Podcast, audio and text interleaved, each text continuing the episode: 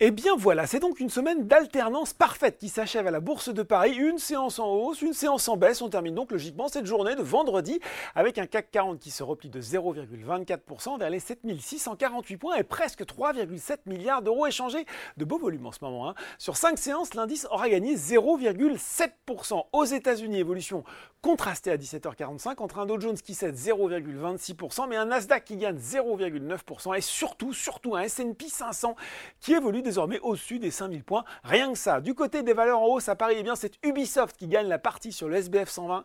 L'éditeur de jeux vidéo a confirmé l'ensemble de ses objectifs pour l'exercice qui s'achèvera fin mars prochain grâce à un bon troisième trimestre, ce qui est une, ma foi, très bonne surprise pour les investisseurs. Wedbush a réaffirmé son opinion surperformante sur le titre avec un objectif de cours à 12 mois remonté de 34,50 euros à 38 euros, intégrant à cette occasion le titre dans sa liste de meilleures idées. Nexans se distingue également et Eutelsat rebondit alors que pourtant les analyses de Deutsche Bank ont dégradé le titre de conserver à vendre avec un objectif de cours abaissé de 4 à 3 euros sur le CAC 40. ArcelorMittal arrive en tête et c'est toujours, toujours plus haut pour Hermès.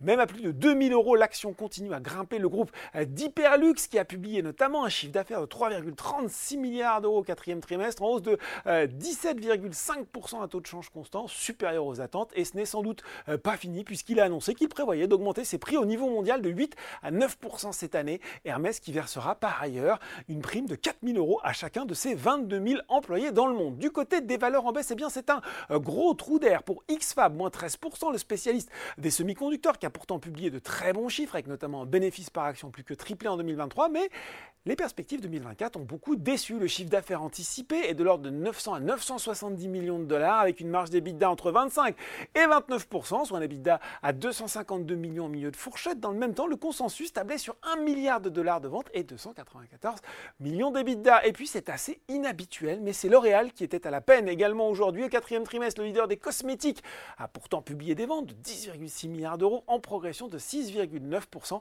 mais c'est un petit peu inférieur aux prévisions des analystes en cause, notamment les ventes en Asie du Nord et le segment du luxe qui ont été, je cite, bien en deçà des attentes et nous sommes d'avis que les vents contraires en Chine sont structurels et pas seulement cycliques, a écrit Deutsche Bank à la lecture des comptes.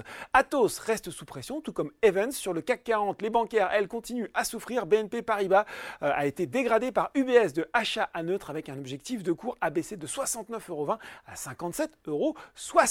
Voilà, c'est tout pour ce soir. En attendant, n'oubliez pas tout le reste de l'actu éco et finance est sur Boursorama. Un très bon week-end.